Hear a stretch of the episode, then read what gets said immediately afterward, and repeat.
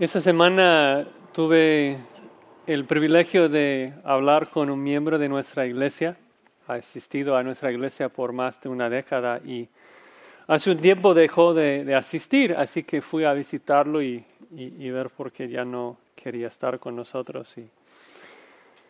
Pues me habló de algunas obras que había empezado para el Señor, me habló de, gente que había evangelizado, me habló de, la forma que, que antes exaltaba y adoraba a Dios, pero que ya no, eh, que estaba a gusto sin, sin congregarse. Y le dije, pues esto fue, fue ayer, hoy, hoy si oyes su voz, no endurezcas tu corazón. Regresa con nosotros. Me dijo, no, allí no. Le dijo, pues, si no quieres congregarte con nosotros, transfiere tu membresía a otra iglesia, ¿no? pero no abandones a Cristo. Dice, no, estoy a gusto. Yo eso de cristianismo lo, hice 17 años, ya. Ya estoy cansado de cargar mi cruz. Em, déjame en paz. Y pues rogando todos los días por su arrepentimiento, pero mucho tiempo pensando y orando, me pregunto, ¿cómo es que eso pasa? ¿Cómo es que eso pasa con, con gente que profesa ser salvo? Y el Salmo 99 que, que leímos en la lectura bíblica creo que contesta la duda. El salmista ahí dice, si oyeres hoy su voz, no, endurezcáis vuestro corazón. Si hoy escuchas la voz de Dios y dices, ya estoy cansado. Esto es como pasa, de que un día decides, mm, ya no urge, ¿sabes qué? Necesito descansar.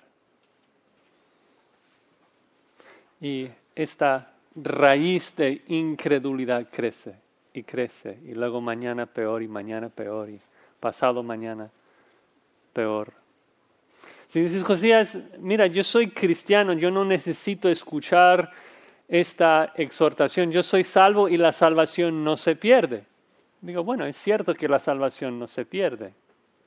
Pero la pregunta es, ¿cómo es que tú te das cuenta que eres salvo? La respuesta no es por lo que hiciste ayer.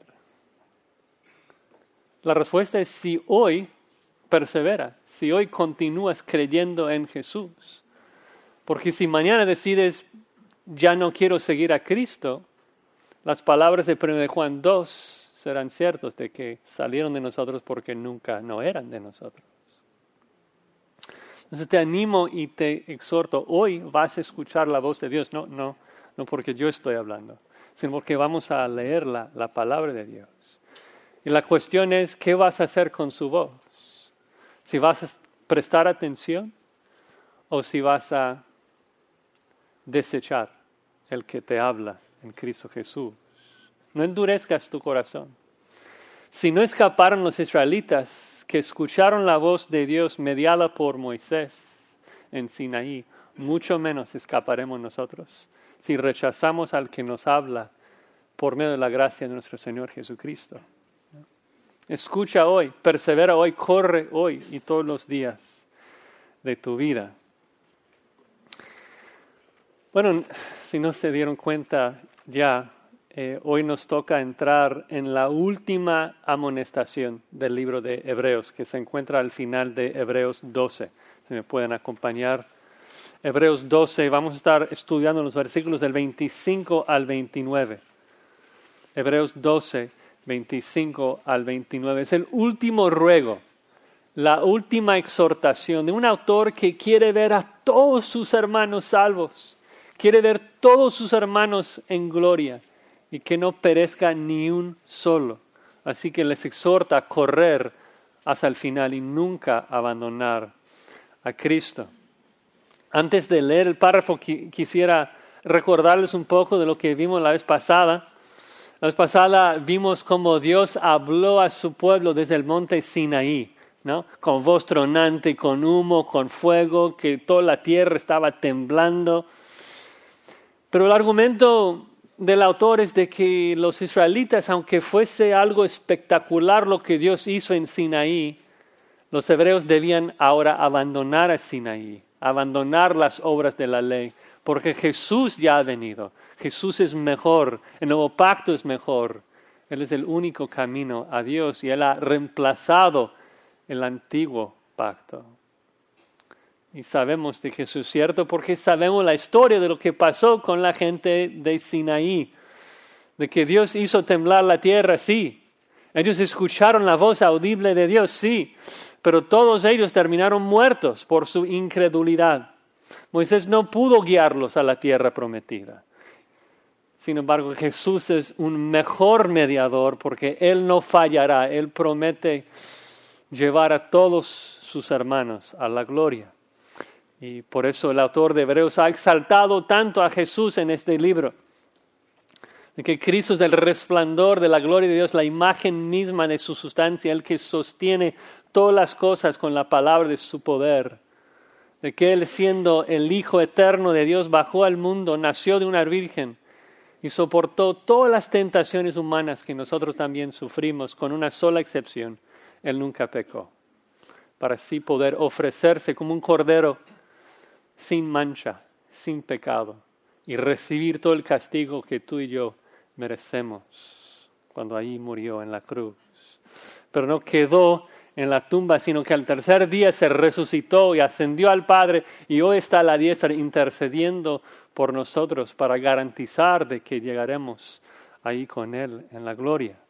Entonces e, el libro de principio al fin habla de Cristo, exalta a Cristo, describe quién es Cristo, qué ha hecho por nosotros, qué hace, qué hará. Porque el punto del libro de Hebreos empieza con los primeros versículos en que dice que Dios nos ha hablado en Cristo. Dios se ha comunicado con nosotros en Cristo. Dios nos habla hoy en Cristo y la pregunta es, ¿qué vas a hacer con su voz? ¿Qué vas a hacer con Cristo? El mensaje que Dios te habla hoy. Hoy escucharás la voz de Dios. Hoy escucharás el mensaje de Dios en Cristo Jesús. O vas a endurecer tu corazón como los israelitas. Espero que ninguno lo haga. Así que en esta mañana vamos a ver tres pasos de los que queremos correr hacia Cristo Tres pasos que debemos tomar para servir a Dios de manera aceptable. Primero, escucha su voz, escucha su voz. Segundo, teme su poder. En tercer lugar, adora su santidad. Escucha su voz, teme su poder y adora su santidad. Vamos a leer el texto, hermanos, Hebreos 12, 25 al 29. Así dice la palabra de Dios. Mirad que no desechéis al que habla. Porque si no escaparon aquellos que desecharon al que les amonestaba en la tierra, mucho menos nosotros si desecharemos al que amonesta desde los cielos. La voz del cual conmovió entonces la tierra, pero ahora ha prometido, diciendo, aún una vez y conmoveré no solamente la tierra, sino también el cielo. Esta frase, aún una vez, indica la remoción de las cosas movibles como cosas hechas para que queden las inconmovibles.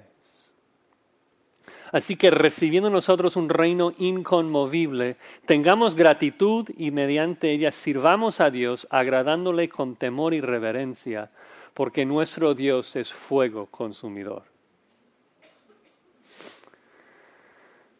Señor, venimos a tu palabra con mucha necesidad.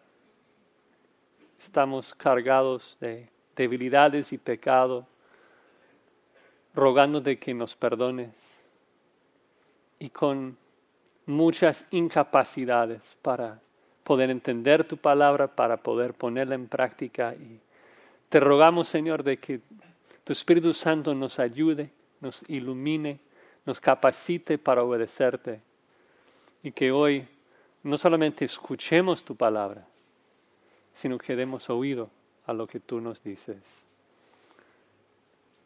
Lo pedimos en el nombre de Cristo Jesús. Amén. Escucha su voz. Dice el primer versículo allí 25, mirad que no desechéis al que habla. Y ese versículo siempre me ha llamado la atención. Que lo pone en presente. Mirad que no desechéis al que habla hoy, nos habla en la Biblia. Y, un poco es por, por, el contraste de que estamos hablando de, de Éxodo 19, cuando Dios habló, pero de, de manera audible al pueblo de Dios. Y, y, no sé ustedes, pero cuando yo leo Éxodo 19, como que suena tan fantástico, ¿no? O sea, estar ahí, escuchar la voz de Dios de manera audible, que Dios se manifestó de manera física a los israelitas y, su voz tronante, la tierra temblando, el humo, humo y fuego como que sé y predico de que la Biblia es todo lo que necesitamos, pero a veces digo, uy, sería fantástico, sería fabuloso estar ahí y vivir esa experiencia, ¿no? Amén. Y, creo que en parte es porque pensamos de que eso nos ayudaría, de que estar ahí crecería nuestra fe. Pero luego nos damos cuenta de que los que escucharon eso, experimentaron eso, murieron por incredulidad. No ayudó su fe. Ver algo no hace crecer nuestra fe. Y debemos dejar de codiciar lo, lo físico, lo palpable, lo audible. Y necesitamos ser recordados. Hoy tenemos una mejor voz que nos habla, una mejor voz en comparación a lo que los israelitas escucharon en Sinaí. Hoy el Espíritu Santo mora en nosotros, nos da mejores oídos para prestar atención a la palabra de Dios, nos da mayores capacidades para entenderla y ponerla en práctica. Hoy, hermanos, cuando leemos la palabra de Dios, Dios nos habla y nos habla de manera mejor de lo que los israelitas escucharon. Así que debemos prestar atención. Debemos mirar y asegurar de que no desechemos al que habla. No solamente es desechar el mensaje, es desechar a la persona que nos habla. Si no obedecemos la Biblia, si no prestamos atención a la Biblia, la Biblia que nos dice creed en el Señor Jesús, o rechazamos al que nos habla por medio de, la Biblia.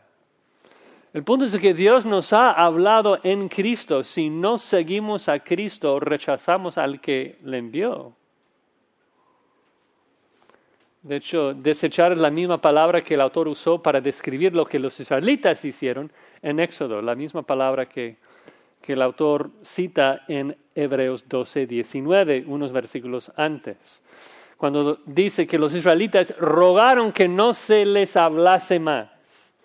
O sea, Dios habló, luego dijeron, Moisés, dile que ya no, ya no queremos escuchar su voz. Y el autor de Hebreos dice, no hagas eso. Dios te habla hoy en Cristo, en Cristo Jesús. No hagas lo que los israelitas hicieron.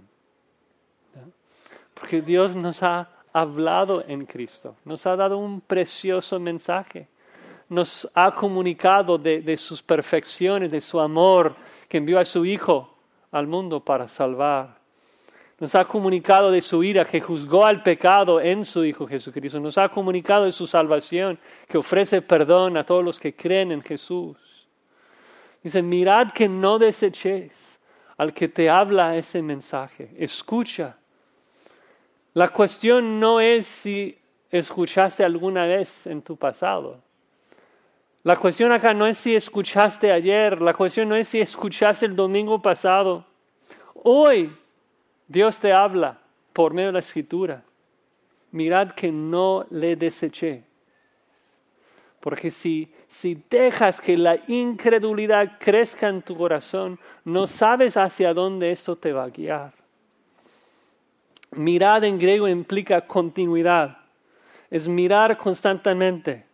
El contexto es mirar y no dejar de mirar, donde siempre asegurar de que no estamos desechando al que nos habla. Y estoy seguro que algunos de ustedes están pensando, pero, Josías, yo soy cristiano, yo no puedo desechar al que me habla, mi salvación es segura, la salvación no se pierde. Digo, amén, la salvación no se pierde. Pero la pregunta es esta, ¿cómo sabes que eres cristiano? ¿Cómo sabes que tú eres salvo? Porque si tu respuesta es por lo que hiciste ayer, eso no cuadra con este pasaje.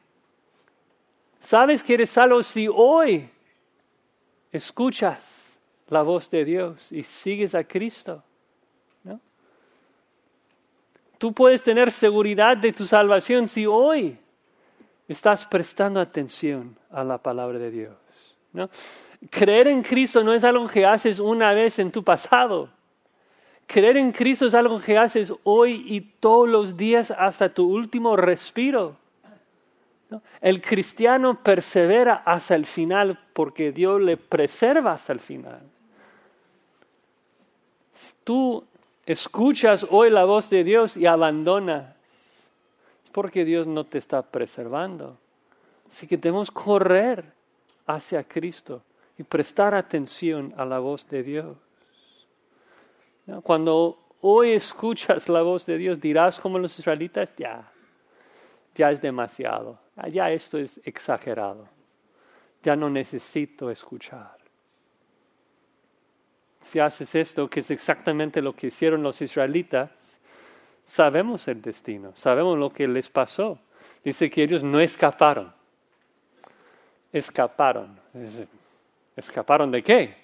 Bueno, en el contexto, no escaparon de la ira de Dios. Dios juró en su furor, no entrarán en mi reposo. Cuando pecaron, cuando desecharon la voz de Dios, pues la ira de Dios vino sobre ellos y no hubo manera de escaparse. Y sabes que aunque nosotros nos encontramos en un contexto diferente, la situación es muy similar, porque todo el mundo yace bajo la ira de Dios, porque todo el mundo yace bajo el pecado, todos somos pecadores. Todos merecemos la paga del pecado, que es muerte. Todos merecemos tragar la copa llena de la ira de Dios que merecemos. Todos merecemos el infierno, a menos que nos escapamos de la ira de Dios, a menos de que seamos salvados de la ira de Dios, a menos de que alguien más tome la copa de la ira de Dios que nosotros merecemos. Y eso es precisamente el mensaje de Dios Necesito que Dios nos habla hoy de esto, de que Dios en Cristo nos puede salvar, de que Dios mandó a su Hijo Jesucristo al mundo para tragar cada gota de juicio que tú y yo merecemos, para que escapemos de su ira. Dios nos habla en Cristo. Si no le escuchas, si desechas al que habla, no escaparás porque Cristo es el único camino. No hay otro Salvador. No hay otro que pueda soportar lo que Cristo soportó. ¿Quién más podría aguantar la ira del Dios que es fuego consumidor? ¿Quién más podría caer en las horrendas manos del soberano y sobrevivir sino Jesucristo? No hay quien más. O tú vas a tragar la ira de Dios toda la eternidad o vas a confiar en Cristo.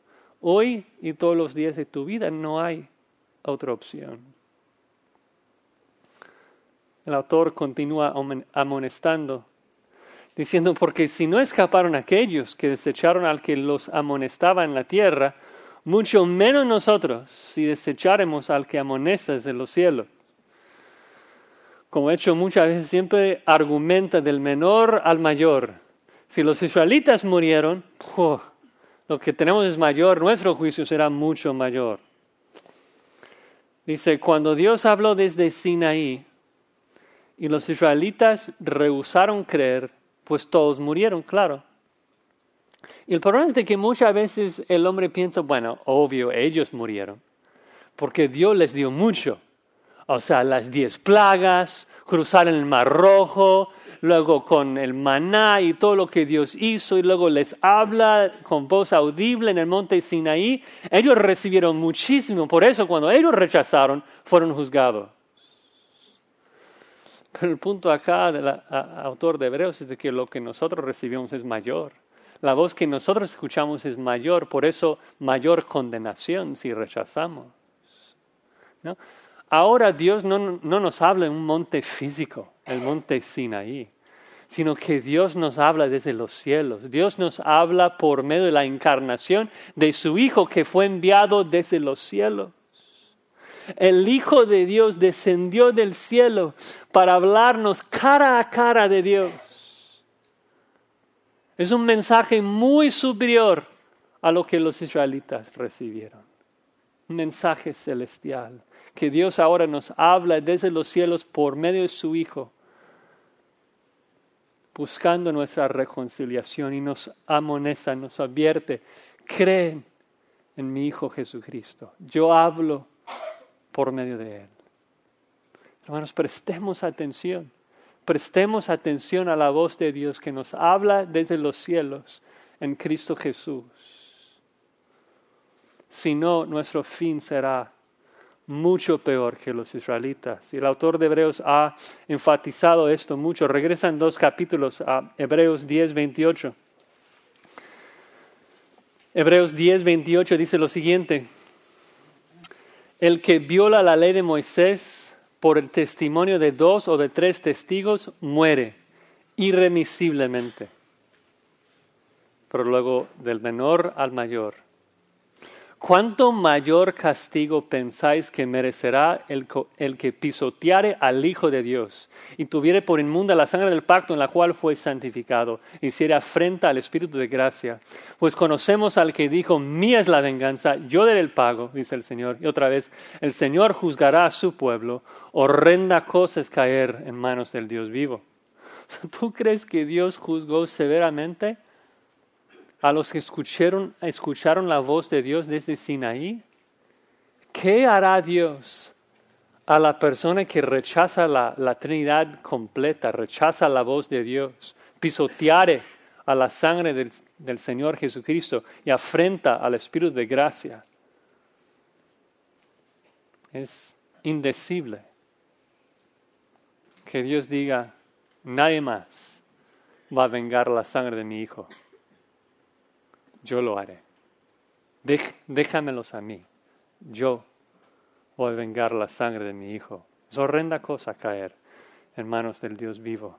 Así que si queremos honrar a Dios, debemos prestar atención a su voz, al mensaje que Él nos hable en su Hijo Jesucristo y seguirle todos los días de nuestra vida. Si hoy escuchas la voz de Dios, no deseches al que habla, abraza a Cristo hoy y para siempre. Ahora el segundo paso.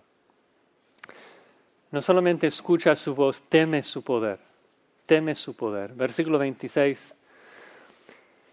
Dice, la voz del cual conmovió entonces la tierra, pero ahora ha prometido diciendo, aún una vez, y conmoveré no solamente la tierra, sino también el cielo. Entonces, pensando otra vez en, en Éxodo 19, recordamos de que cuando Dios habló desde Sinaí, conmovió un poco de tierra. Sí, o sea, hubo un terremoto. Moisés dice que el monte Sinaí se estremecía. Pero otra vez el autor argumenta del menor al mayor y dice, bueno, o sea, Sinaí, el antiguo pacto, la ley, sacrificio de animales.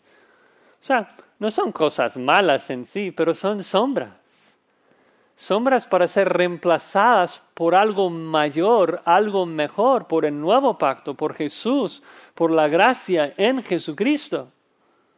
Cristo es un mejor mediador. Cristo nos habla mejor.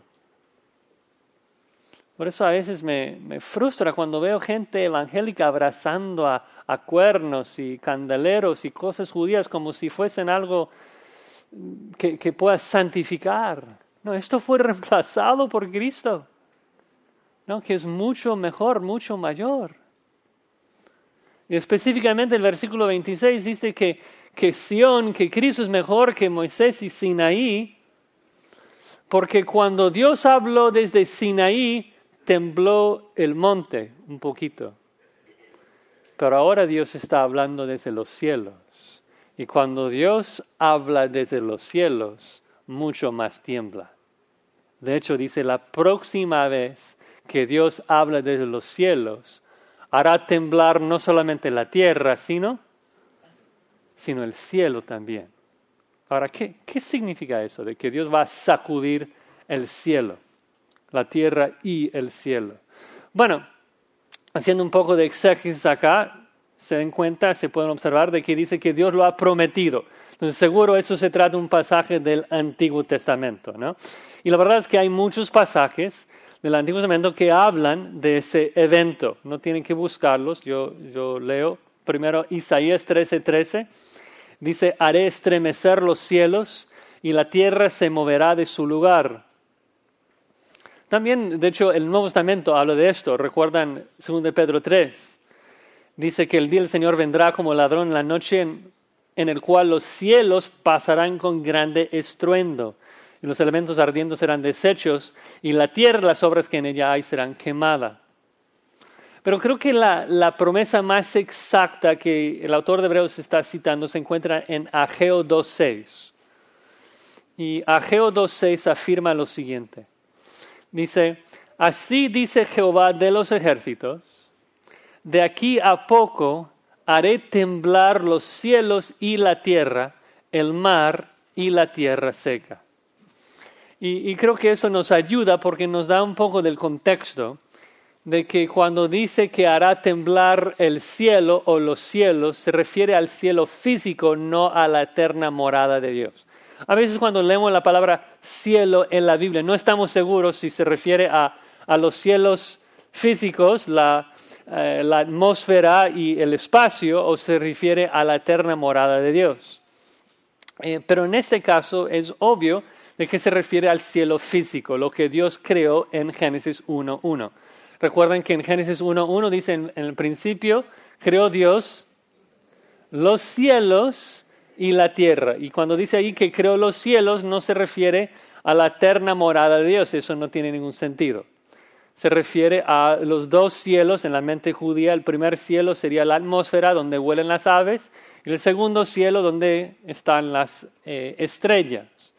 Ah, y de hecho es por eso que cuando Pablo quiere especificar que Dios le llevó a la eterna morada de Dios y no a Júpiter o otra estrella de este mundo, dice que Dios le llevó al tercer cielo, que es algo que Dios no creó en Génesis 1.1. Entonces el punto es que cuando dice que hará temblar o sea, la tierra y el cielo, de que está diciendo que Dios va a hacer temblar todas las cosas que hizo en Génesis 1.1. Y esto se confirma aún más por el siguiente versículo en Hebreos, en donde se refiere al cielo como una cosa hecha que Dios va a remover. Entonces estamos hablando de cielos físicos, que cuando Dios habló desde, desde Sinaí, tembló un poco el monte Sinaí. Cuando Dios hablará desde los cielos, vas a temblar toda la tierra y todo el espacio, todas las estrellas, todas las galaxias y remover todo. Nuestro argumento es este.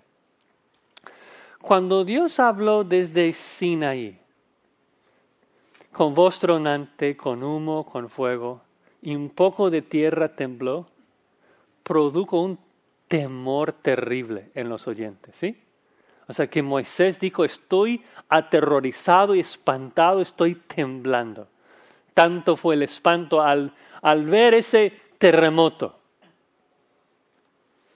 ¿Cuánto más temor debe producir en nosotros cuando Dios nos habla en Cristo desde los cielos, sabiendo que la próxima vez que Dios habla desde los cielos, quemará el universo entero?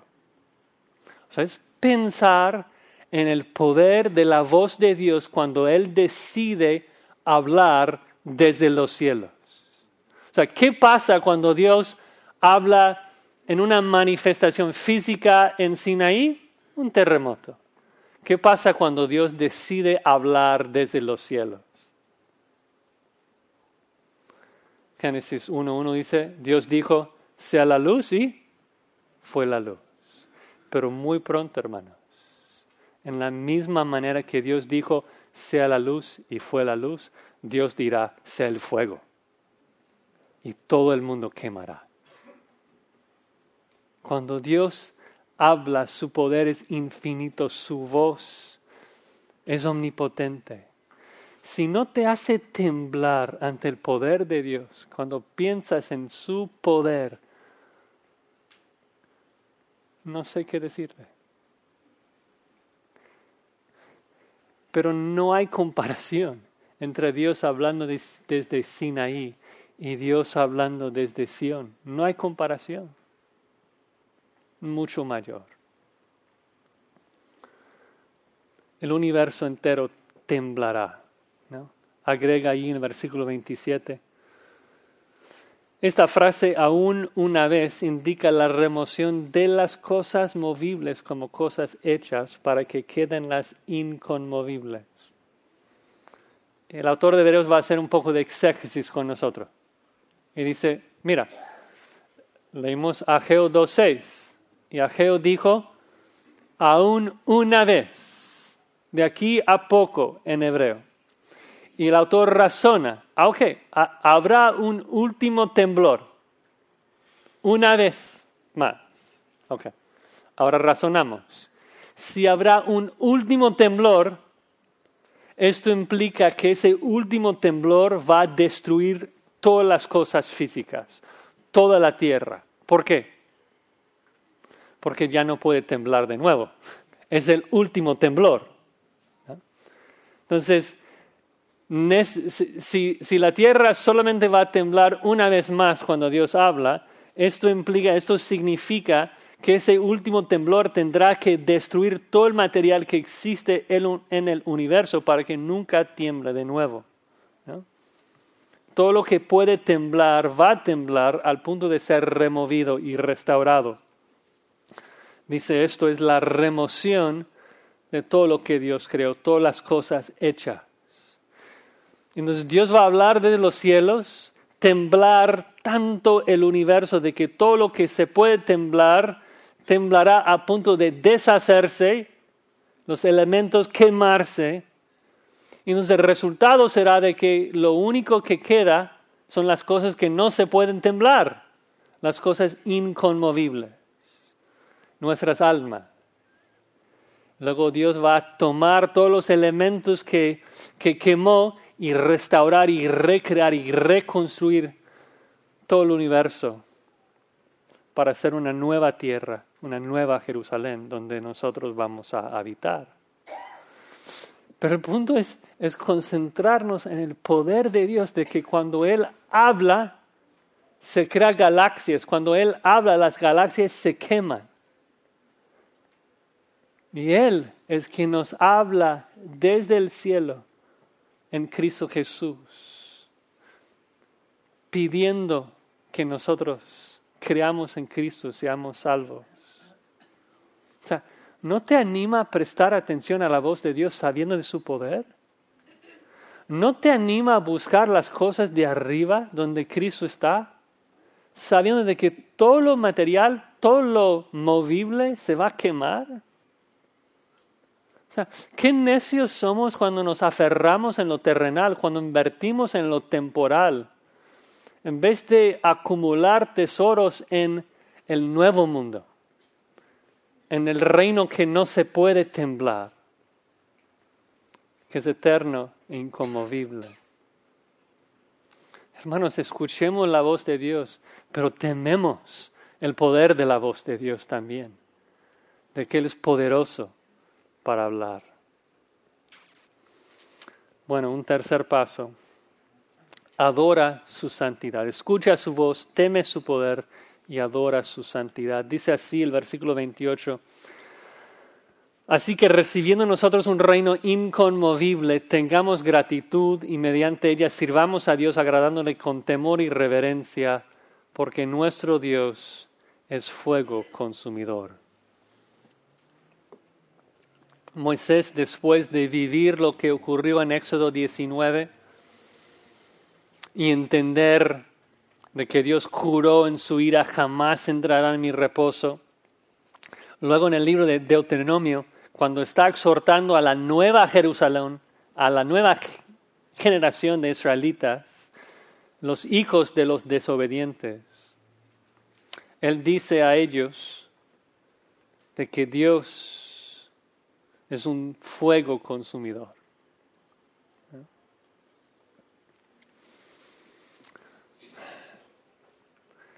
Bueno, regresando ahí al versículo 28, dice que nosotros estamos recibiendo un reino inconmovible.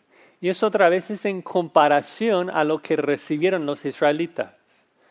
Recuerdan que en Éxodo 19, Dios dijo a Israel, si dieres oído a mi voz y guardares mi pacto, vosotros seréis para mí un reino de sacerdotes.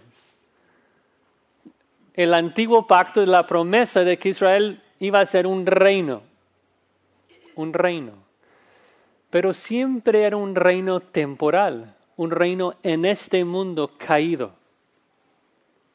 Y así como cualquier otro reino de este mundo caído, tiene que tener su fin cuando Dios hace temblar las cosas de este mundo. Pero dice, nosotros no estamos recibiendo un reino como recibió los israelitas, un reino temporal que no puede durar. Nosotros estamos recibiendo un reino inconmovible, un reino eterno, en una nueva tierra, en la nueva Jerusalén, cuando Dios hace todo nuevo. Y ese reino nunca tendrá fin porque la nueva tierra no tendrá pecado. La nueva Jerusalén no tendrá pecado, por eso no habrá necesidad de sacudirlo y destruirla. Y hoy Dios nos llama, nos invita a ese reino permanente, perdurable. Son excelentes noticias. Que los que perseveramos en Cristo, creyendo en Cristo, recibimos un reino inconmovible. Ese reino es uno de los temas más grandes e importantes de la Biblia. Que Dios va a reinar con los creyentes. Recuerden cuando Cristo llega a la tierra, ¿cuál es su mensaje? Arrepentíos, ¿por qué? Porque el reino de los cielos se ha acercado. Ese reino que Dios ha prometido desde el Antiguo Testamento, que Dios va a restaurar la tierra, curar el pecado de su pueblo y venir a reinar sobre un nuevo mundo. Ese es el mundo que esperamos, el nuevo mundo. Obviamente acá en, Grace entendemos y enseñamos de que habrá un reino intermediario, el milenio, pero el milenio es un reino sobre este mundo caído, sobre las cosas movibles. El autor de Hebreos no está hablando de ese reino, está hablando del reino eterno, inconmovible, en la nueva tierra sin pecado, sin dolor, un mundo perfecto. Entonces el autor de Hebreos exalta esa verdad de que, o sea, vamos a reinar con Cristo en un reino inconmovible. Pero como siempre, después de hablarnos de una verdad tan preciosa, aprovecha para exhortarnos, animarnos a vivir de acuerdo a esa gran realidad. Si Dios nos llama un reino inconmovible, ¿cuál debe ser nuestra actitud frente a una verdad tan bella? Y entonces llega el así que, versículo 28, así que, y nos da dos instrucciones. Así que tengamos gratitud y así que sirvamos a Dios. Seamos agradecidos y adoremos a Dios. Pero antes de explicar esas dos instrucciones, quisiera por lo menos hacerles notar en dónde estamos en Hebreos. De que en este párrafo estamos llegando al final de la sección doctrinal de Hebreos. Y esto es importante, porque como Pablo también lo hace, o sea, el autor de Hebreos nos habla, uy, 12 capítulos de doctrina, y luego llega un, así que en base a todo lo que les he dicho, luego los imperativos, luego cómo deben de vivir. Y si ven, por ejemplo, en Hebreos 13, vas a ver un gran cambio en la forma que el autor habla. Es muy práctico. Dice Hebreos 13.1, permanezca el amor fraternal. No os olvidéis la hospitalidad. Acordaos los presos, honrosos en el matrimonio. Acordaos de vuestros pastores. No os dejéis llevar doctrinas extrañas. Muy, muy práctico. O sea, ya ha dejado la doctrina hablarnos de cómo debe afectar nuestras vidas. Y el punto es de que en Hebreos 12, 29, 28 y 29 estamos llegando al clímax de todo el argumento de Hebreos, en base a todo lo que Dios ha hecho por nosotros, en base al mensaje que nos ha hablado en Cristo Jesús. Así que seamos agradecidos. ¿no? Estás pensando en todo lo que Dios ha hecho por nosotros en Cristo Jesús, en su muerte, en su resurrección, en su intercesión. ¿Cuál debe ser la, la primera reacción del creyente? O sea, lo primero que Dios pide, tengamos gratitud, que le demos gracias, que seamos agradecidos, que Dios nos ha escogido para un reino tan maravilloso. Toda la Biblia nos exhorta de eso.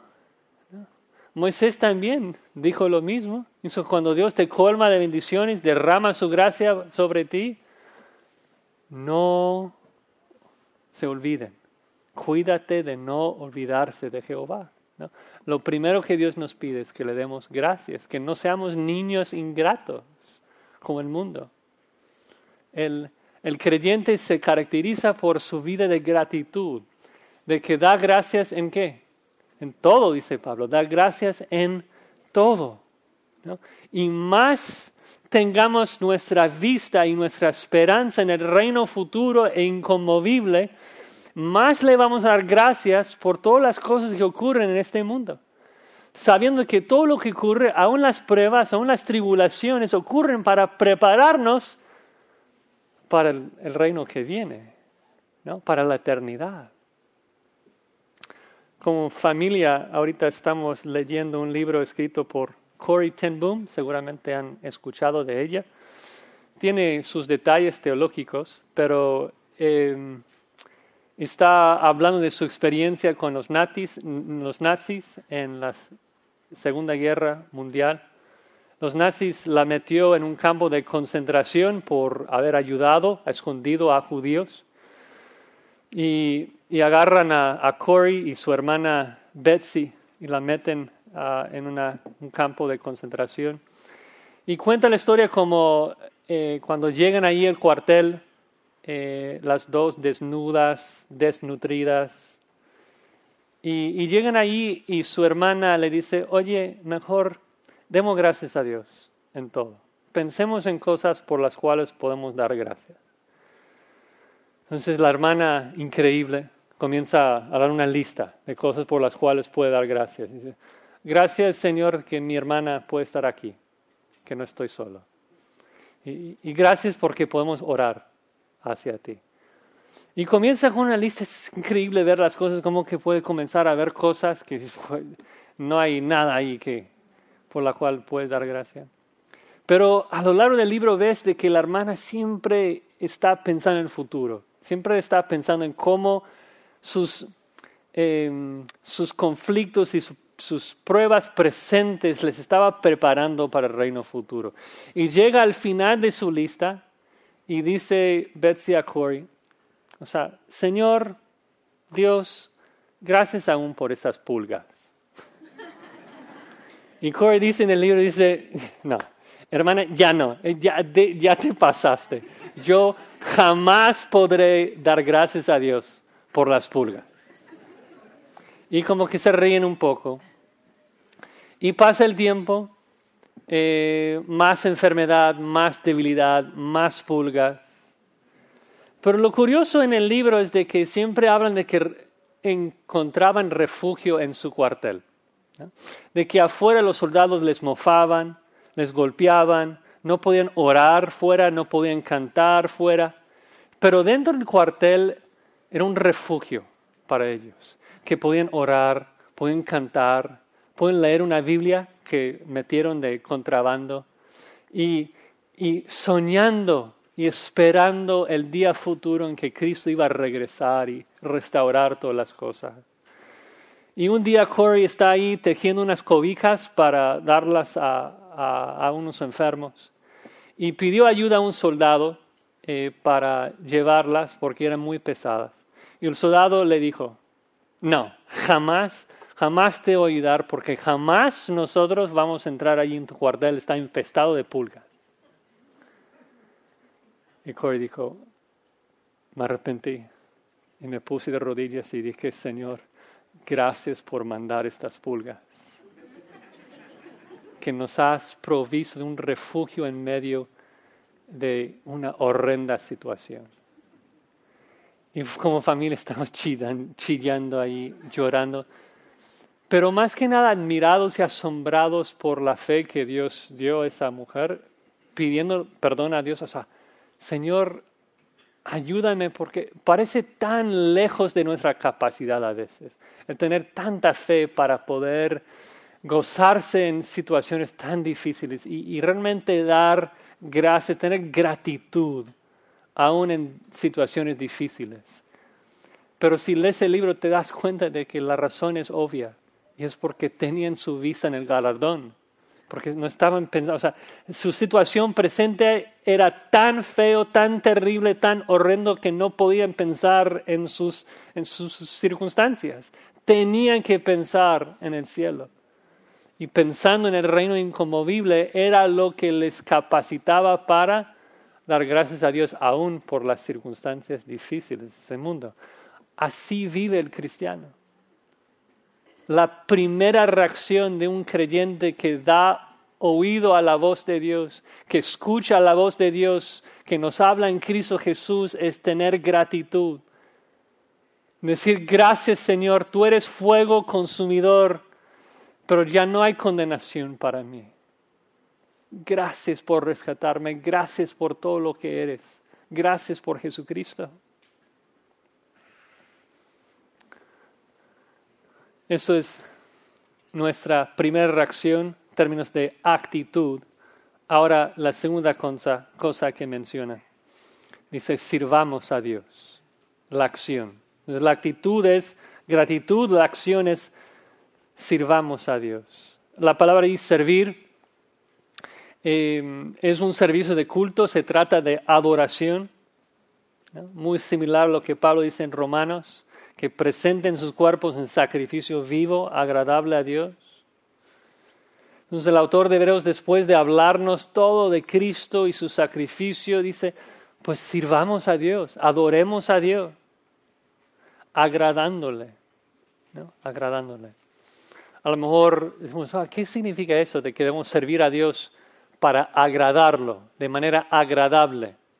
Bueno, si, si hemos estado leyendo Hebreos, el autor ha usado esta palabra ya varias veces. El más notorio se encuentra en Hebreos 11, que dice que sin fe es imposible que agradar a Dios. Entonces, si vamos a servir a Dios de manera agradable, ¿cómo lo vamos a hacer? Con fe. ¿Con fe en quién? Con fe en la persona por medio de la cual nos ha hablado, por fe en Cristo. ¿No? En todo nuestro servicio a Dios, de amar los unos a los otros, de hospedar a extraños, de servir, todo lo que hacemos lo debemos hacer con fe en nuestro Señor Jesucristo, creyendo en Él. Es la única manera de agradar a Dios, de buscar hacer las cosas por fe. Además agrega que debemos hacerlo con temor y reverencia servirle con temor y reverencia. Se trata de un asombro de Dios, de un temblor delante de Dios, obviamente comparándolo con lo que Moisés experimentó cuando escuchó la voz de Dios en Sinaí y tembló. El punto es de que no podemos servir a Dios a la ligera, como si fuese algo pequeño. No servimos a un Dios pequeño. ¿no? Y no es de que tenemos que ser serios todo el tiempo, Debemos tener gozo, pero un gozo sabiendo quién es Dios. Es un Dios lleno de ira, lleno de justicia. Y por eso termina, como Moisés también comenta, que debemos servir a Dios con temor y temblor, porque versículo 19, 29, nuestro Dios es fuego consumidor. O sea, si Moisés tembló al ver la manifestación de Dios en el monte Sinaí, ¿cuánto más debemos temblar al ver la santidad de Dios en el monte Calvario y ver el fuego consumidor derramando su ira sobre su Hijo Jesucristo? Dios es un fuego que consume, que devora, que come todo lo que toca, como un incendio que devora un bosque entero. Es horrenda cosa caer en manos del Dios viviente. No es como algunos piensan que, bueno, si creo en Jesucristo, qué bien, pero si no, eh, no pasa nada. Si rechazas a Cristo y mañana dejas de correr con los ojos en Cristo, tu fin es estar con Dios y eso es horrenda cosa. Él es un fuego. Muchos cristianos hoy en día perciben a Dios como un abuelo en los cielos. Un abuelo lleno de amor, lleno de paciencia. Se goza cuando hacemos bien, se pone triste cuando hacemos mal, pero no podría hacer daño a nadie. Es muy dócil, es seguro. Lo mejor sería correr hacia Él, sentarse sobre sus piernas. Pero es fantasía eso, es ficción es más bien idolatría, porque ese Dios no existe. Es la invención de nuestras mentes pecadoras. Es crear un Dios a nuestra imagen, como nosotros nos guste. El Dios que existe, el Dios que es real, es fuego. Si haces bien y estás vestido de la justicia de su Hijo, le adoras temblando. Pero si haces mal y no crees en Jesús, su furor es intolerable. Hay gente que piensa que el infierno es un lugar de diversión donde Satanás gobierna con sus demonios y, Dios es ausente. La Biblia enseña todo lo opuesto. Lo horrible del infierno es que Dios está ahí. Dios está ahí en toda su santa omnipotencia, enfurecido contra los pecadores que crucificaron a su Hijo. Lo terrible del infierno es de que antes de echar a los incrédulos allí, Dios los va a resucitar y darles nuevos cuerpos capaces de, de sobrevivir las llamas. Juan 5, 29 habla de esto. Entonces el fuego consumidor de Dios quema y devora, consume, pero nunca queda satisfecha. Será un castigo eterno. Dices, Suena terrible, Josías, pero yo soy cristiano. Ya no hay ninguna condenación para mí. Él me sostendrá. Sí es cierto. Pero ¿no crees que, que pensar en quién es Dios y su santidad no debe informar la manera que le adoras? Sabiendo de la naturaleza y la esencia de Dios, que es santo, que es un fuego, esto no debe de afectar la forma que tú vives delante de Él, la forma que prestas atención a su voz. Debe, debe. Pensando en que Dios, que es un fuego consumidor, derramó el fuego de su ira en Cristo Jesús y que hoy nos habla de que podemos ser rescatados de esa ira, encontrar salvación en Cristo? Escuchemos su voz, hermanos. Nos habla en Cristo. Tememos su poder. Pronto va a quemar el universo. Y adoremos su santidad. Dios es un fuego consumidor que, que merece ser adorado temblando. ¿Sí?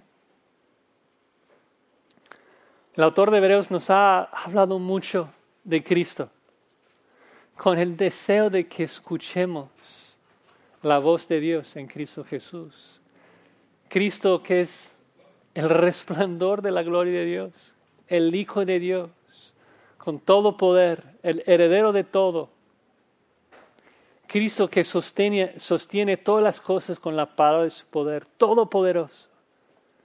Pero no solamente el Hijo de Dios, sino el Hijo del Hombre, que ha venido a este mundo nació de una virgen, vivió la vida perfecta que tú y yo no pudimos vivir, y luego murió en nuestro lugar. Un sacrificio perfecto, dice el autor de Hebreos, con una sola ofrenda hizo perfecto para siempre los santificados. Y después de morir, se resucitó al tercer día, ascendió al Padre y hoy intercede por los suyos. Hoy su sangre ruega a favor de lo suyo. Y promete que todo lo que está haciendo es para prepararnos para un reino inconmovible, un reino eterno, en gloria. Dios nos ha hablado. Dios nos habla hoy en su Hijo Jesucristo. La cuestión es, ¿qué vas a hacer con Cristo hoy? ¿Qué vas a hacer con ese mensaje hoy? No me hables de lo que hiciste con Cristo ayer. Uno se puede engañar. La manera de saber que estás en Cristo es si hoy, cuando escuchas la voz de Dios, dices, Señor, pero háblame más. Háblame más de la gloria de Cristo. Háblame más de su sacrificio. Háblame más de tus perfecciones. Háblame, Dios. Yo quiero obedecer. Yo quiero saber más de ti, más de lo que has hecho por mí para darte más gracias, para mostrar más mi gratitud y para servirte todos los días de mi vida. Esta es la única reacción del creyente, la única reacción de la persona que entrará en ese reino inconmovible. Vamos a orar.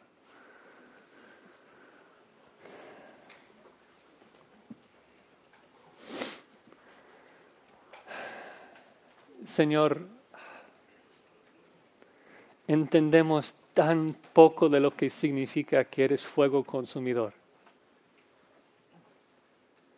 Y te rogamos que, que nos ayudes a, a tener un entendimiento más claro de quién eres, para poder mostrarte nuestra gratitud y para servirte de manera aceptable, con temor y con reverencia. Ayúdanos a correr hacia Cristo hoy y todos los días de nuestra vida hasta que nos lleves con Él en gloria. En el nombre de Cristo oramos. Amén.